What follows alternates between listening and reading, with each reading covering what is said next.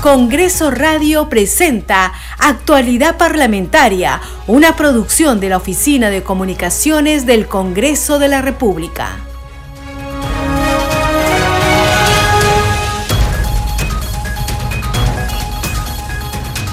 ¿Cómo están? Bienvenidos a su programa Actualidad Parlamentaria. Les saluda Carlos Alvarado y estos son los titulares.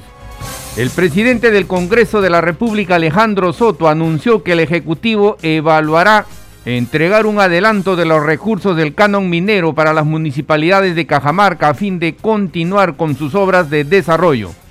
Soto Reyes tuvo una reunión con el ministro de Economía Alex Contreras y alcaldes de la región Cajamarca. El anuncio lo hizo durante la primera cumbre de autoridades locales del Perú realizada en la sala Raúl Porras Renechea que congregó a alcaldes provinciales y distritales del interior del país. En el evento se analizaron los retos para la mejora de la inversión pública mediante el fortalecimiento del Fondo de Compensación Municipal Común. El Pleno del Congreso de la República sesionará este viernes 11 para definir la aprobación del cuadro de las comisiones ordinarias y de la comisión permanente para el periodo anual 2023-2024. En la agenda figura además la aprobación del cuadro nominativo de la Comisión de Ética Parlamentaria para el periodo 2023-2025. Previamente, la Junta de Portavoces y el Consejo Directivo sesionarán mañana por separado para aprobar el tema de las comisiones ordinarias 2023-2024. La congresista Patricia Chirinos de Avanza País presentó una denuncia constitucional contra el expresidente Martín Vizcarra, exministros y otros por la disolución del Congreso efectuada el 30 de septiembre del 2019. De acuerdo con el documento dirigido a la Subcomisión de Acusaciones Constitucionales, junto con Vizcarra, son denunciados Salvador del Solar y Vicente Ceballos, ex jefes del gabinete ministerial durante su gobierno. Además, están comprendidos en la denuncia el ex congresista Gino Costa y varios miembros del Tribunal Constitucional de aquel entonces. Los congresistas María del Carmen Alba, Ilich López y Silva Montesa presentaron su renuncia irrevocable a la bancada de Acción Popular los legisladores expresaron sus discrepancias con la elección de su colega Darwin Espinosa como vocero titular de la agrupación parlamentaria para el periodo legislativo 2023-2024. A dichas renuncias se sumaron posteriormente las dimisiones de Edwin Martínez, Carol Paredes, Juan Carlos Mori, José Arriola y Carlos Enrique Alba.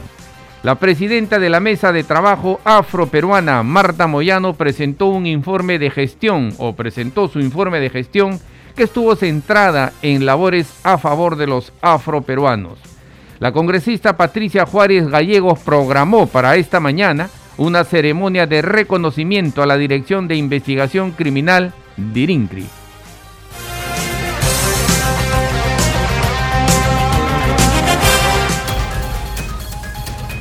Desarrollamos noticias en actualidad parlamentaria. De acuerdo al reglamento y a los plazos establecidos, el presidente del Congreso de la República, Alejandro Soto Reyes, citó a la Junta de Portavoces para mañana jueves 10 de agosto a las 9 horas en la Sala Grau, con la finalidad de aprobar el cuadro nominativo de las comisiones, decisiones que deberán ser ratificadas por el Consejo Directivo a realizarse el mismo jueves al mediodía. La agenda que se apruebe en dichas instancias congresales será vista por el Pleno del Congreso convocada para este viernes 11 de agosto a las 9 de la mañana en el hemiciclo principal de sesiones. Allí se determinará el cuadro nominativo de las comisiones ordinarias y de la comisión permanente.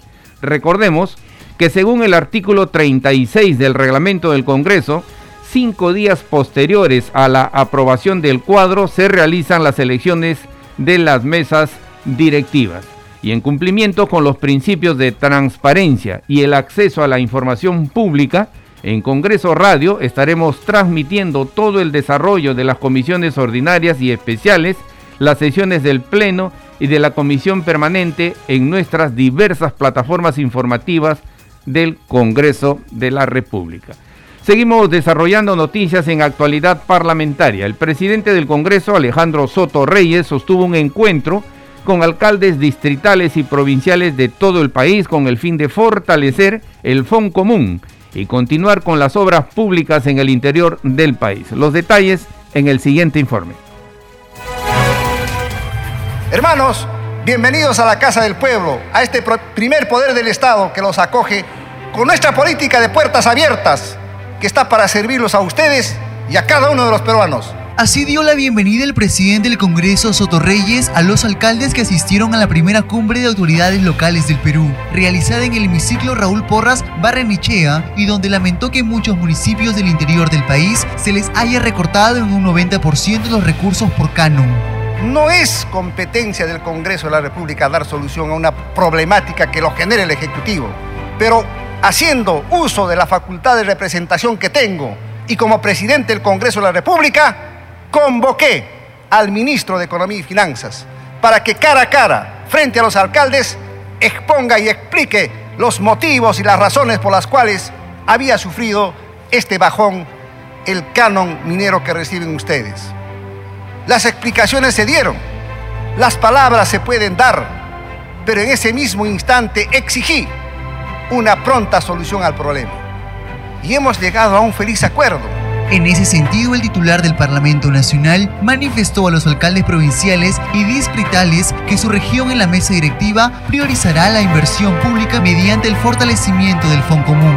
Yo creo que aquí está la clave el presidente del Congreso, las bancadas, los 120 congresistas o los 130 congresistas, tienen que acoger el proyecto de ley porque es justicia en la verdadera descentralización presupuestal, porque no es posible que nosotros, que somos más de 1.800, que representamos el primer eslabón de la democracia, tengamos tan poco presupuesto.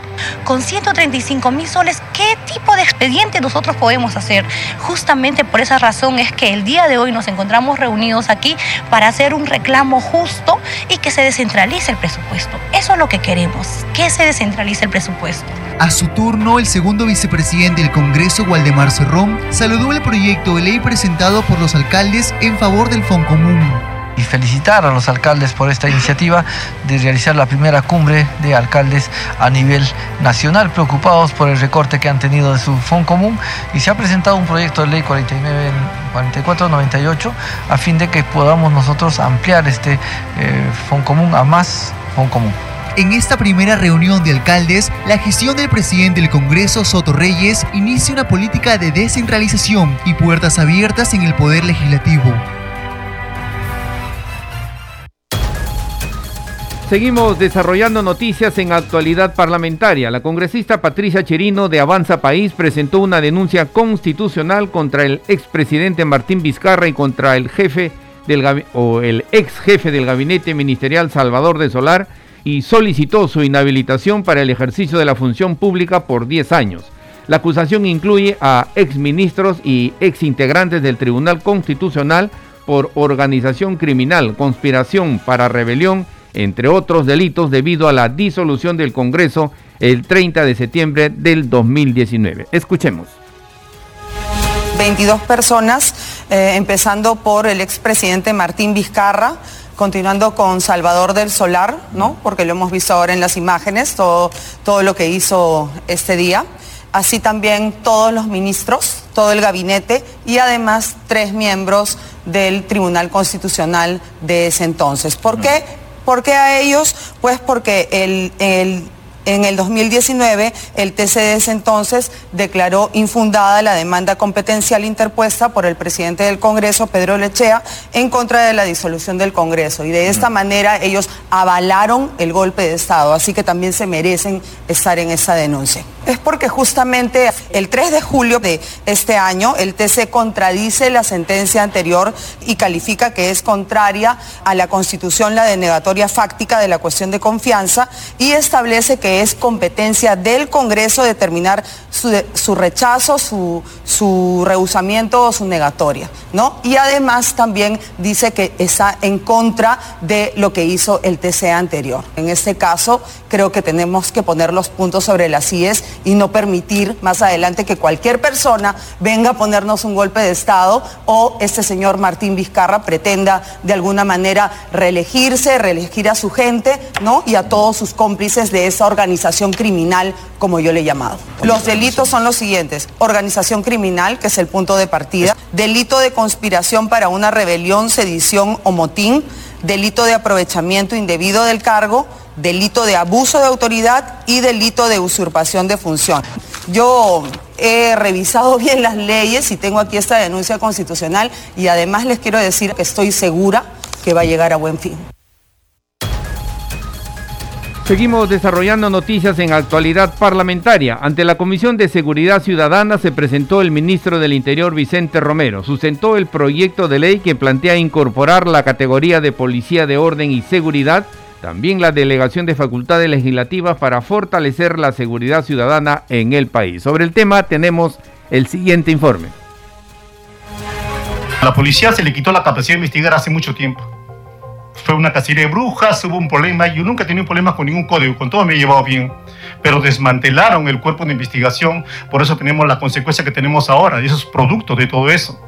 Si no han tomado en consideración la posibilidad eh, de, plantear nuevamente de que la policía pueda hacer uso de los días de Franco que tiene y de esa manera tener más policías en la calle. Considero, señor ministro, que hay muchos espacios administrativos dentro de la policía que debieran ser ocupados por civiles preparados en el tema económico, en el tema administrativo, en el tema de personal y no desperdiciar el talento policial en un escritorio.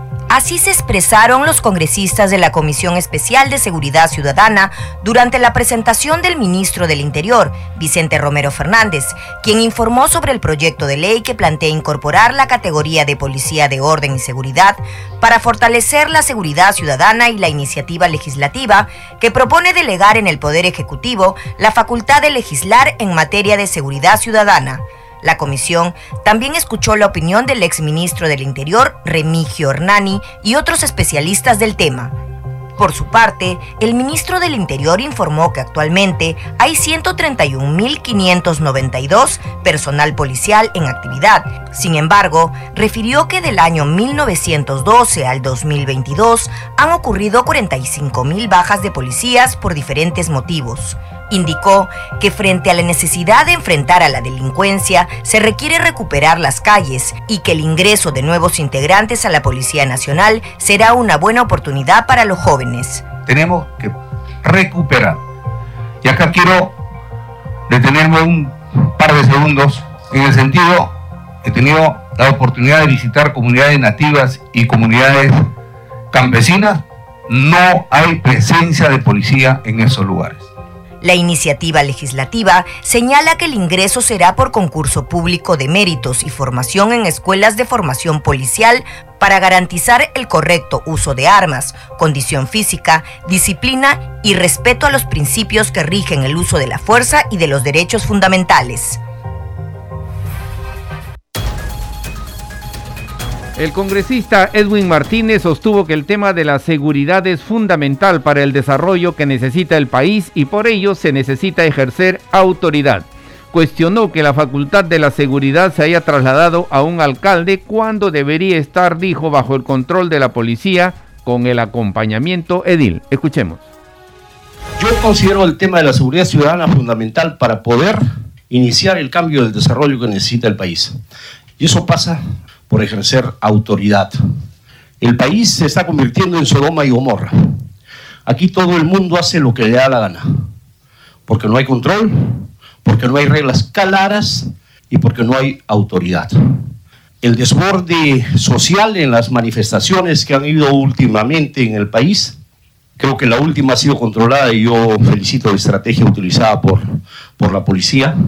Eso es muestra clara de que sí se puede controlar el desborde social. Y yo creo que con ese mismo ímpetu, con esa misma estrategia, debiera controlarse el desborde delincuencial. Como han salido miles de policías a las calles para sofocar ese incendio político e ideológico que estaba generándole tanto daño al país, con ese mismo ímpetu, esa misma logística, esa misma cantidad de policías, hoy debemos ofrecerle seguridad a la población. Por lo tanto, en las manos de la policía está hoy controlar la inseguridad, no en las manos de los alcaldes. Erróneamente la politiquería ha hecho que se transfiera una facultad netamente policial a un alcalde. El alcalde puede ser gestor de una obra pública, puede ser gestor de un hospital, de un colegio, de una carretera, pero no gestor de seguridad ciudadana. Para eso la policía ha sido preparada. Deberíamos pedir apoyo al ejército peruano porque hay muchos soldados que hoy, que gracias a, una ley promulgada por este Congreso, el soldado peruano va a ganar un sueldo mínimo por brindar su servicio a la patria y por hacer que los valores y los, los símbolos patrios sean respetados no solamente aquí, sino también en nuestras fronteras. Ellos debieran tener el control, el resguardo, el monitoreo de todas las entidades públicas del Estado, de tal manera que el policía también salga a las calles a combatir la delincuencia. Ya no podemos seguir siendo pasivos, señor ministro, señor comandante general, con la delincuencia, con el sicariato, con el robo, con la extorsión. Y sobre todo, si vienen de extranjeros. Hay una ley aprobada en el Congreso de la República, no sé por qué piden facultades para legislar en el tema de los extranjeros, si deben ser expulsados por cometer faltas y delitos. ¿Pero qué falta? Autoridad, mano dura contra la delincuencia. Entre tanto, el congresista Miguel Cicia de Renovación Popular consideró que los serenos deberían ser incorporados a la prevención en la seguridad ciudadana. Dijo que el plan de seguridad debe estar centrado en el comisario de la ciudad y no en un gerente municipal. Escuchemos. Y la policía, que digamos dice el proyecto de ley a formarse, a tener, es para una policía de orden y seguridad. Serían los futuros policías que que justamente van a hacer el trabajo de prevención. Entonces, señor presidente, en su intermedio, decirle al, al, ministro y a todos los presentes, acá tenemos, o todos los distritos, en su mayoría, tienen cuerpo de serenos o tienen serenazgo. Los serenos, de una u otra manera, hacen ese trabajo de prevención. Claro, les falta capacitación, pero la capacitación los puede dar la policía. ¿Y quién tiene a cargo, digamos, a los serenos en los diferentes distritos, el gerente de seguridad ciudadana. No, puede ser un ex policía, un ex militar, alguien que tiene conocimiento de la seguridad ciudadana. Pero, en mi opinión, señor presidente, señor ministro, el plan de seguridad ciudadana en una ciudad lo tiene el comisario. Y ahí estamos repitiendo, dándole ese cargo al gerente. Debe prevalecer el plan de seguridad por el comisario y sería muy bueno que los alcaldes dispongan a su cuerpo de serenos, al comisario, para que el comisario, con todos los serenos y con todos los policías que tenga en cada distrito, haga ese trabajo de prevención, ordenando los puestos en las diferentes calles a los serenos. Seguimos desarrollando noticias en actualidad parlamentaria. La legisladora María del Carmen Alba, expresidenta del Congreso, presentó su renuncia irrevocable a la bancada de Acción Popular en una decisión que aceleró tras la elección de Darwin Espinosa como nuevo vocero de ese grupo político. Tras la dimisión de Alba Prieto se confirmaron luego las renuncias de sus correligionarios Silvia Montesa, Elis López, Edwin Martínez, Carol Paredes, Juan Carlos Mori, José Arriola y Carlos Enrique Alba, también en desacuerdo con la designación de Espinosa Vargas. Escuchemos. Mi renuncia es irrevocable a la bancada y por alejarse de los principios de acción popular ¿no? y de nuestro líder y fundador Fernando Belón de Terry y por haber eh, elegido a, que nos represente, ¿no? el vocero representa a toda la bancada, es el que lleva la voz de los 15 y la verdad creo que él no, debe, no tiene el perfil para ello y no es la persona indicada. Eh, lo que pasa es que ayer han presentado la reconsideración y los mismos en la bancada no le quisieron aceptar eh, el, documento, lo, mandaron por el sistema de trámite y yo la verdad que no veo mucho ánimo de que quieran reconsiderar el tema y, que no te, y además eh, eh, no no creo que se detengan los votos y por más que se reconsidere yo ya no me siento eh, cómoda. es un retiro de la bancada. Yo nunca me voy a retirar de su popular. Seguimos desarrollando noticias en actualidad parlamentaria. Más de 200.000 niños al año están siendo beneficiados por la ley que declara de interés nacional y necesidad pública la modernización de la infraestructura y el equipamiento del Instituto Nacional de Salud del Niño en Breña. Así lo mencionó el director general del nosocomio Jaime Tazaico en una reunión de trabajo que sostuvo con la congresista Milagros Jauregui de Aguayo. Sobre el tema tenemos el siguiente informe. La congresista Milagros Jauregui Aguayo mantuvo una reunión con el director general del Instituto Nacional de Salud del Niño, Jaime Tazaico, y diversos médicos del nosocomio para conocer los avances que se han realizado por medio de la norma que declara de interés nacional y necesidad pública la modernización del Instituto Nacional de Salud del Niño en Breña. Estamos en este momento renovando toda la sala de operaciones, la central de esterilización y asimismo somos centro de hemodiálisis a nivel nacional pediátrico. Todo eso estamos renovando, cinco salas más de sala de operaciones en emergencia, comprado equipos, ¿no? equipos modernos para toda la emergencia también, renovado todo nuestro centro hemodinámico y también nuestro centro de docencia e investigación. La parlamentaria Milagro Jauregui señaló su satisfacción por parte de los logros que está obteniendo el hospital, puesto que con ello miles de niños de todas las regiones del país son atendidos. Es impresionante, nos hemos quedado increíblemente impresionados del, trabajo que ha hecho el doctor Tazaico. Ustedes no se pueden imaginar, cuando fuimos era un hospital que se caía. Hoy lo que él ha hecho es impresionante. No solamente han estado todas las personas que del despacho de él y del directorio, sino también personas que han sostenido a las personas que van con sus familias de provincias. Seguidamente el director general mencionó el número de pacientes que se han atendido por medio de los avances de la norma en las 40 especialidades que tiene el nosocomio. Ahora estamos recibiendo 20.000 por mes, o sea que más o menos 240.000 niños al año. Ah, por otro lado, tenemos procedimientos como en medicina física de rehabilitación, que es una entidad, una sección muy requerida. El año pasado tuvimos 25.000 atenciones, ahora llevamos 25.000, o sea que vamos a terminar el año con 60.000. El incremento de las consultas es alta. Y, digamos, es por la, digamos, nuestra especialidad, que son únicas. Tenemos 40 subespecialidades. O sea, todos quieren venir al niño y por un tema, confían en nosotros. La congresista recalcó que por medio de su despacho continuará articulando acciones en beneficio de los sectores más vulnerables del país, además de seguir visitando el Hospital del Niño. Este hospital no solamente atiende niños de Lima, atiende a todos los niños del Perú. Vienen de la costa, de la sierra, de la selva, de todos lugares. Vienen a atenderse porque es el hospital más completo, con mayores especialidades. Y existen albergues que trabajan al costado del hospital para poder ah, dar un lugar de reposo a los familiares que vienen con estos pacientes. Finalmente, los miembros del Instituto Nacional de Salud del Niño en Breña agradecieron el apoyo incondicional por parte de la congresista, el cual tiene el único fin de apoyar a todos los niños del país.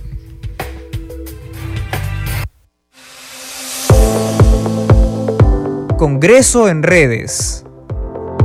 A esta hora vamos a conocer lo que escriben en las comisiones y los congresistas en las redes sociales. Tomamos contacto para ello con nuestra colega Perla Villanueva. Perla, ¿qué tal? Adelante.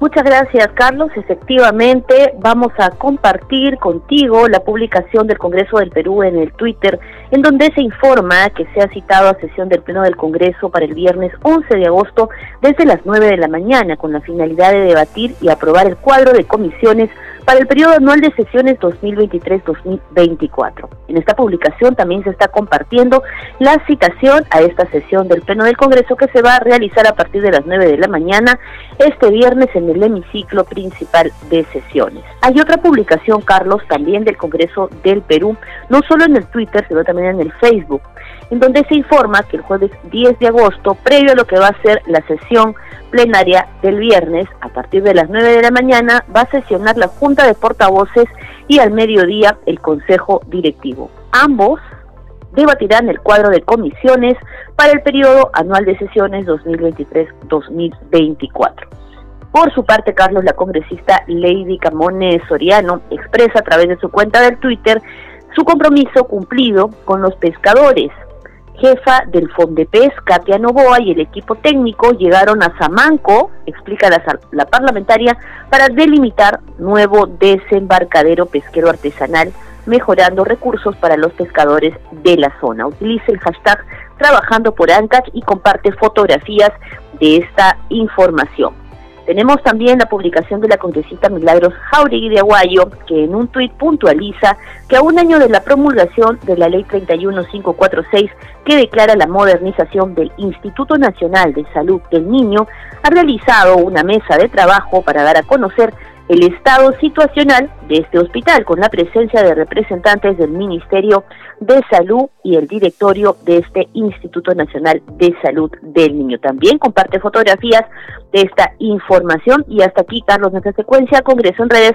Vamos a regresar contigo.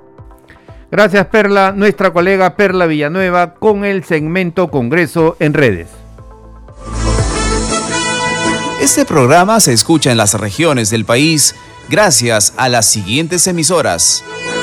Radio Inca Tropical de Abancaya Purímac, Cinética Radio de Ayacucho, Radio TV Shalom Plus de Tingo María, Radio Las Vegas de Mollendo Arequipa, Radio Star de Mollendo Arequipa, Radio Madre de Dios de Puerto Maldonado, Radio Amazónica de Satipo en Junín, Radio TV Perú de Juliaca Puno, Radio Amistad de Lambayeque, Radio El Pueblo de Ayacucho, Radio Satel Perú de Lampa en Puno, Radio La Voz del Valle de Aplao en Arequipa, Radio Líder de La Unión en Piura, Radio Victoria de Ocros de Huamanga, Ayacucho.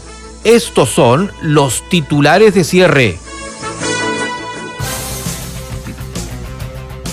El presidente del Congreso de la República, Alejandro Soto, anunció que el Ejecutivo evaluará entregar un adelanto de los recursos del canon minero para las municipalidades de Cajamarca a fin de continuar con sus obras de desarrollo.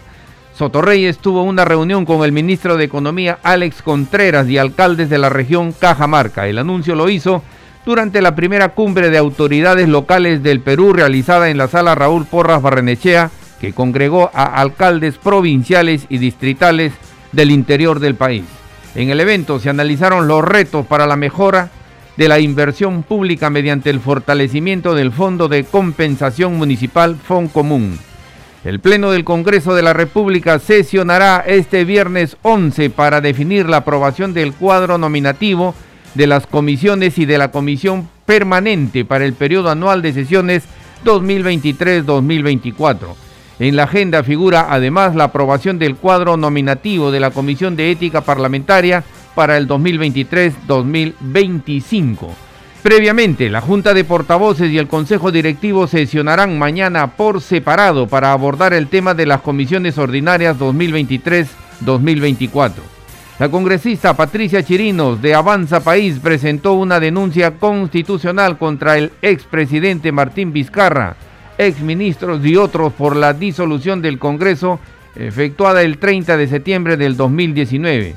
De acuerdo con el documento dirigido a la Subcomisión de Acusaciones Constitucionales, junto con Vizcarra son denunciados Salvador del Solar y Vicente Ceballos, ex jefes del gabinete ministerial durante su gobierno. Además están comprendidos en la denuncia el ex congresista Gino Costa y varios miembros del Tribunal Constitucional de aquel entonces. Los congresistas María del Carmen Alba, Ilis López y Silvia Montesa presentaron su renuncia irrevocable a la bancada de Acción Popular. Los legisladores expresaron sus discrepancias con la elección de su colega Darwin Espinosa como vocero titular de la agrupación parlamentaria para el periodo legislativo 2023-2024. A dichas renuncias se sumaron posteriormente las dimisiones de Edwin Martínez, Carol Paredes, Juan Carlos Mori, José Arriola y Carlos Enrique Alba. La congresista Patricia Juárez programó para esta mañana una ceremonia de reconocimiento a la Dirección de Investigación Criminal de IRINCRI. Hasta aquí las noticias en actualidad parlamentaria. En los controles nos acompañó Franco Roldán. Saludamos a Radio Luz y Sonido de Huánuco, Radio Capullana de Suyana Piura, Radio Sabor Mix 89.9 FM de Quillo en Yungay, Ancash. Radio Mariela de Canta, Radio Sónica de Ayacucho, Radio Estéreo 1 de Jauja en Junín, Radio Acarí de Arequipa, Radio Continental de Sicuani en Cusco y Radio Star Plus de Nazca en Ica que retransmiten nuestro programa. Hasta mañana. Congreso Radio presentó Actualidad Parlamentaria, una producción de la Oficina de Comunicaciones del Congreso de la República.